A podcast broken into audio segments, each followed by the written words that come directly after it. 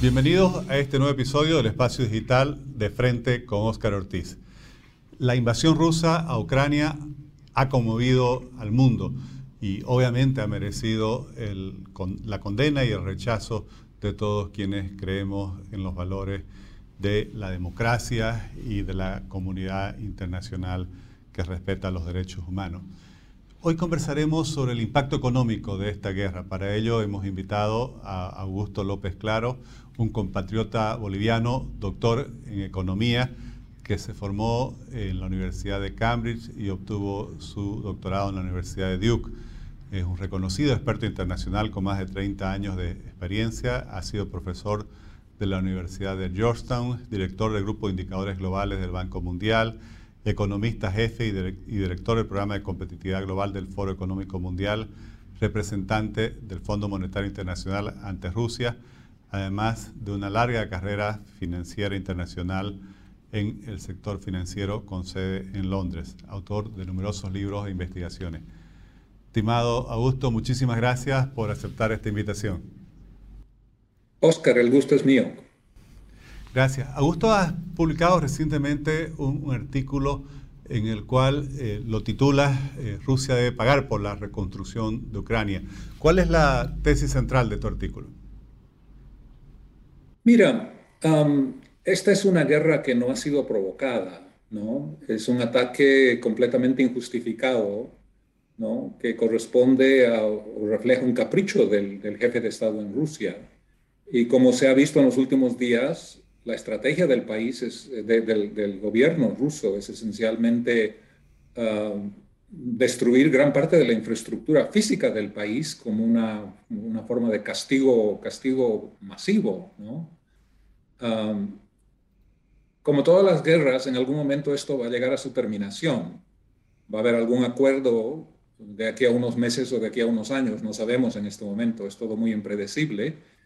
Y la tesis de este artículo es de que como una de las sanciones que se han ah, introducido contra Rusia es el congelamiento de sus reservas internacionales, yo estoy argumentando de que se deberían utilizar estas reservas internacionales para la reconstrucción del país.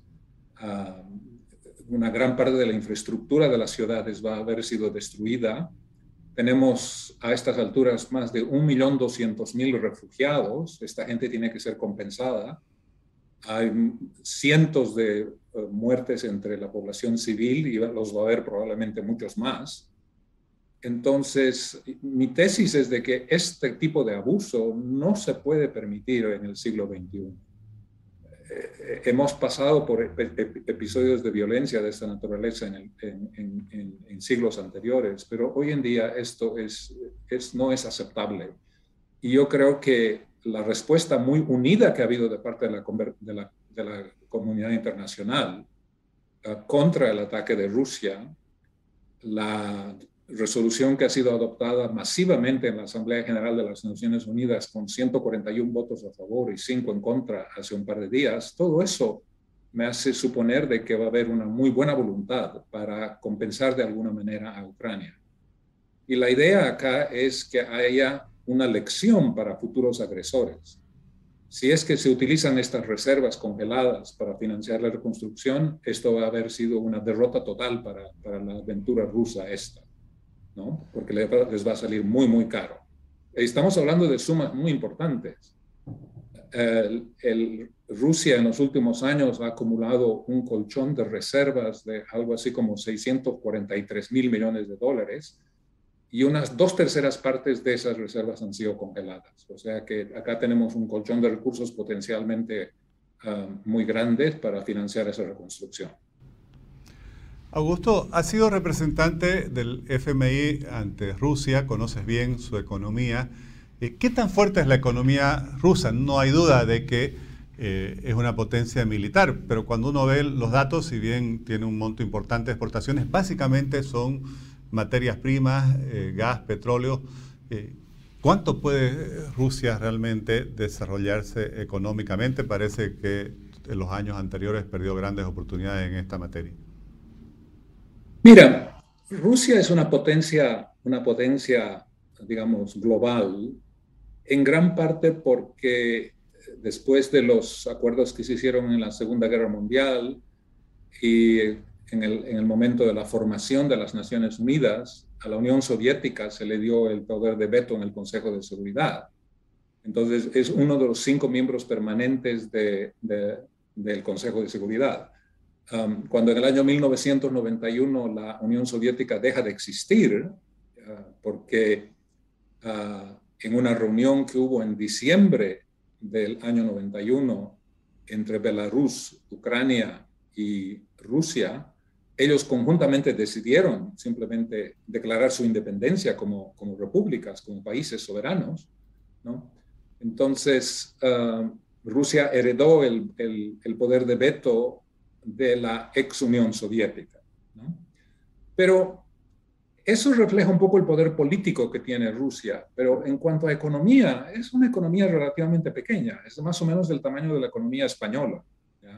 O si quieres ponerlo en el contexto de, las Américas, es más o menos del mismo tamaño, su Producto Interno Bruto es del mismo que el Producto Interno Bruto del estado de Texas, uno de los 50 estados de los Estados Unidos. Entonces, es un país que tiene la capacidad para destruir para crear confusión y caos, como lo ha hecho en Siria, por ejemplo, pero no es un país que tiene la capacidad económica para sostener una guerra cruenta por un periodo muy prolongado de tiempo. Y especialmente ahora que se le han congelado reservas internacionales, ¿no? Uh, esto va a tener unas implicaciones económicas muy, muy drásticas. Y de hecho ya lo hemos visto.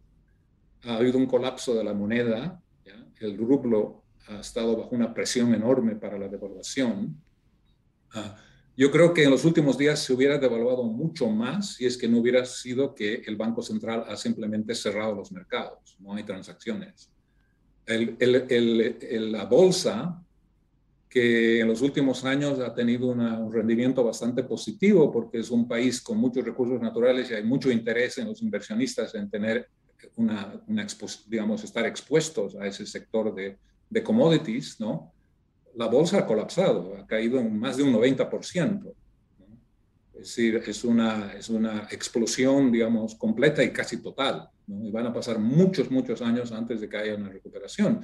Y, y más allá de eso, la gran mayoría de las grandes empresas que estaban invertidas en Rusia, ya sea en el, sector energético como British Petroleum, ExxonMobil, Shell, uh, compañías enormes de, Alemania como, digamos, Siemens, uh, IKEA, que es una empresa sueca que, uh, digamos, tiene una presencia muy icónica en el país, ¿no? Y, para, y muchos, muchos rusos interpretaban la presencia de IKEA como una especie de símbolo de un retorno a la normalidad en ese país, ¿no? uh, ha decidido retirarse del país. Entonces hay una fuga masiva de, de, de empresas que en este momento simplemente no, no, quieren estar expuestos a los mercados rusos. Entonces, esto va a tener una implicación muy, muy dramática para la economía. Yo espero que va a haber una contracción de la economía rusa más intensa de la que hubo el año 2009 en ocasión de la crisis financiera internacional, que fue la contracción más grande de los últimos 22 años. yo creo que esto va a ser mucho peor. Entonces, eso en mi mente me hace pensar de que le va a ser muy difícil al país sostener un conflicto bélico uh, por un periodo muy prolongado de tiempo uh, con una base económica que va a estar tambaleando. Eh, mencionaba justamente eh, estas sanciones y era mi siguiente pregunta, porque eh, recientemente leía unas declaraciones del ministro francés de Finanzas que decía que las sanciones tienen por fin quebrar la economía rusa como un castigo y un precedente para alguien que comete una invasión de este tipo. Creo que las sanciones han crecido y han sido adoptadas tanto por países como por las empresas, por el sector privado, en una magnitud que no se esperaba al principio. ¿Cuánta capacidad tiene la economía rusa de resistir este régimen de sanciones? Le va a ser muy difícil. La verdad es de que tú tienes razón, Oscar. Digamos, la magnitud de las, de las sanciones ha sido mucho más grande y, cruel, ¿no? Es decir, digamos, mucho más enérgica de lo que se esperaba escasos una semana atrás, hace siete días. Um, este, eh, y, creo que de todas las reservas, de todas las, sanciones, la más significativa es el congelamiento de las reservas internacionales. Es algo que no se ha hecho anteriormente. Yo creo que esto ha debido sorprender a los mismos rusos. Entonces, yo creo que, digamos, esto va a tener un impacto sobre la inflación en, el país. Ya hay indicaciones de mucha preocupación a nivel de la población respecto de la liquidez en el sistema financiero se ha visto colas de personas en los, cajeros automáticos tratando de sacar uh, sus, digamos, obtener recursos de sus depósitos. El Banco Central ha impuesto un impuesto del 30% para la compra de divisas, lo cual automáticamente te dice que esa es una devaluación adicional del 30% más allá de la, del, del, nivel que se, que se registró Um, digamos, el pasado viernes, cuando hubo un colapso del, del rublo, ¿no? Entonces, entonces hay una, un manejo macroeconómico que le va a ser sumamente complicado. Y, y eso a la par de un conflicto bélico que no les, en el cual no le está yendo muy bien tampoco, ¿no? Es decir, yo creo que la expectativa de las autoridades en Rusia era de que eh, todo esto iba a acabar en un periodo de 48 horas y de que, de que digamos, iban a ser recibidos un poco como los liberadores del, del país, pero esa fue una, una lectura muy equivocada del país y de su gente.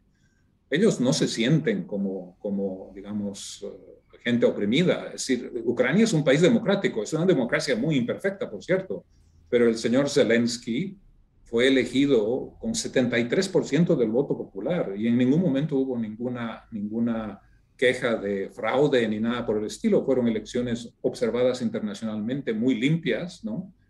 Entonces, y es un país donde hay un apoyo mayoritario a, digamos, tener una buena relación con Occidente y en particular eventualmente ser miembros de la Unión Europea. O sea que ellos se sienten como muy cómodos en el contexto de, de, de, Europa Occidental, ¿no?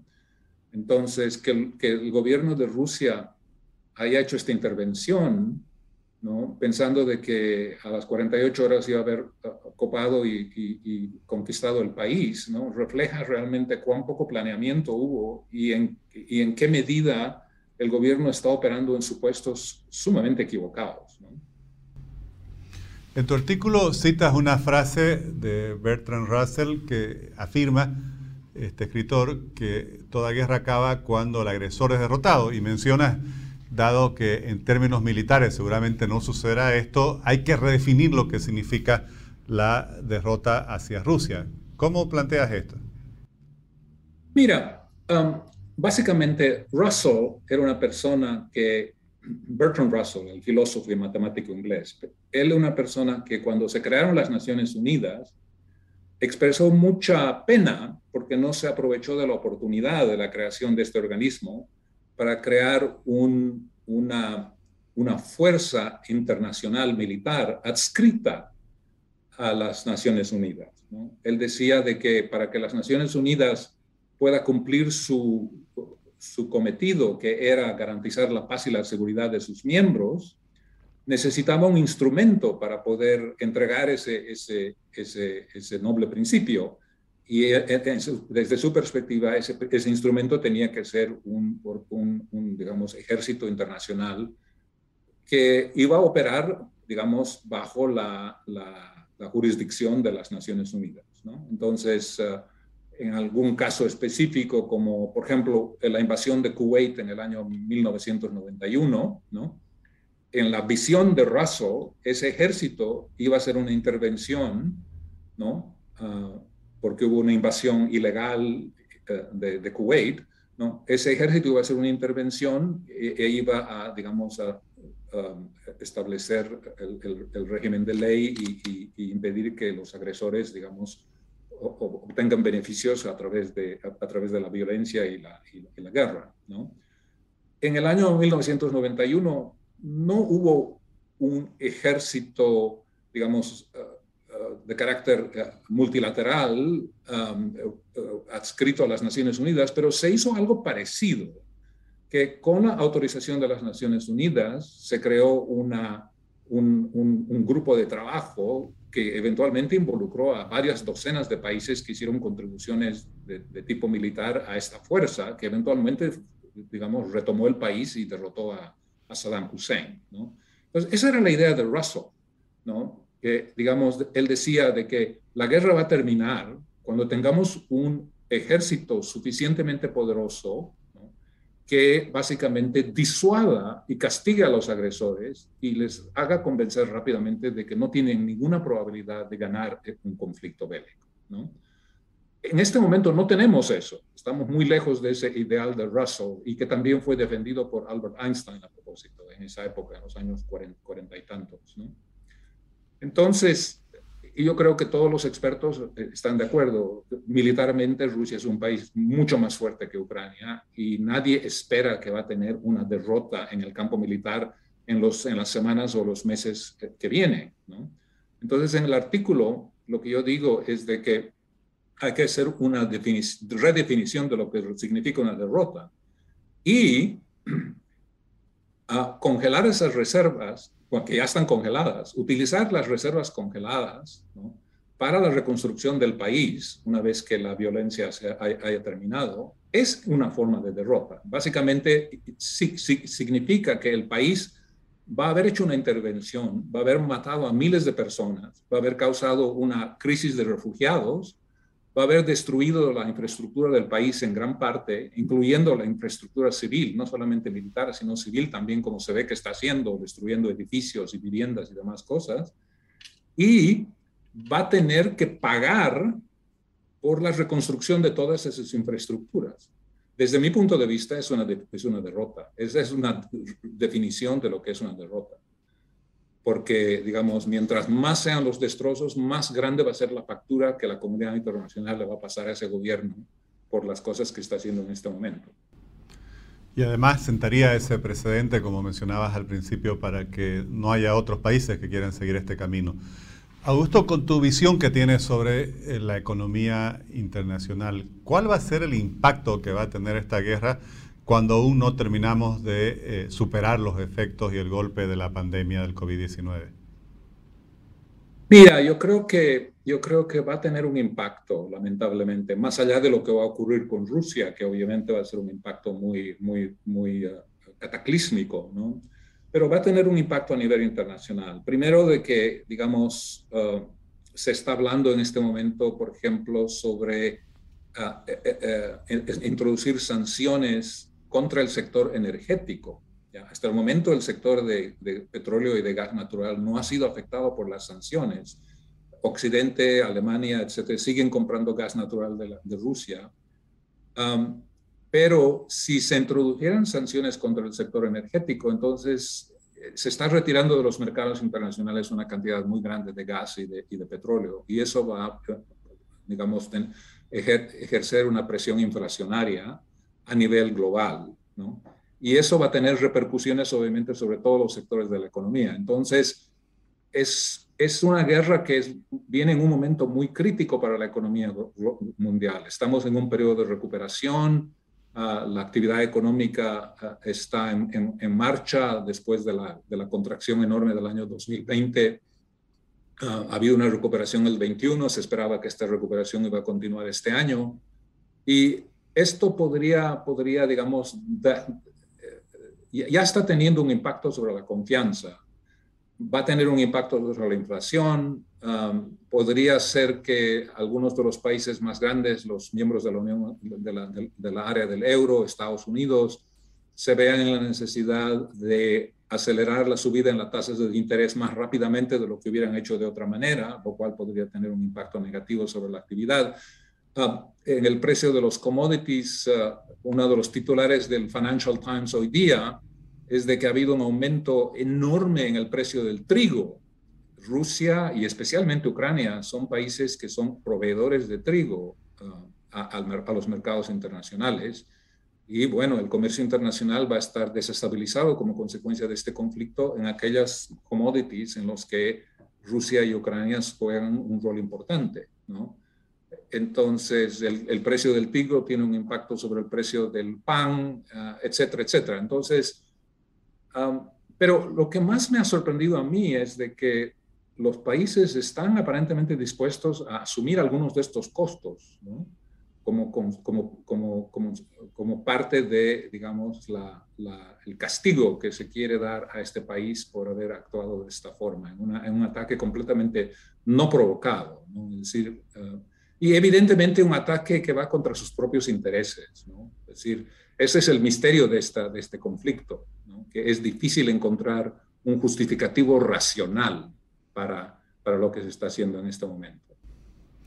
Augusto, y desde la distancia siempre sigues lo que pasa con la economía de nuestro país, de Bolivia. ¿Cómo ves eh, que va a afectar toda esta guerra a Bolivia? Seguramente algunos commodities subirán mucho, en algunos casos nos beneficiarán, en otros casos nos perjudicará. Eh, ¿Cuál debería ser la actitud de nuestras autoridades frente a este conflicto? Yo creo que digamos, ah, las presiones que van a venir por los mercados internacionales están ahí y habrá que, habrá que responder a ellas de, alguna manera. No está claro de que el impacto eh, vía comercio exterior va a ser necesariamente muy negativo para Bolivia. Yo creo que en este momento tal vez los desafíos de Bolivia son de otra naturaleza que tienen que ver con el estado de las cuentas fiscales, que tienen que ver con un crecimiento económico que podría estar más acelerado, que tienen que ver con una política de tipo de cambio que tal vez tiene, tiene que ser revisada. ¿no? Es decir, estamos perdiendo competitividad externa con relación a nuestros socios comerciales. Son estos los problemas que, que digamos, han estado ahí desde hace varios años y que, que, tienen que ser enfrentados de una, de una u otra manera, especialmente en un contexto más complicado como el que está creando, digamos, la, la guerra en, en, Ucrania. ¿no? Augusto, te agradezco muchísimo realmente por eh, haber aceptado compartir en este espacio digital tu visión, tu conocimiento y toda la información que estás analizando y sobre la cual te estás pronunciando con relación a esta guerra que lamentablemente nos recuerda en pleno siglo XXI que sigue habiendo este tipo de amenazas para la libertad y la prosperidad del mundo entero. Muchas gracias. Gracias, Oscar. Gracias.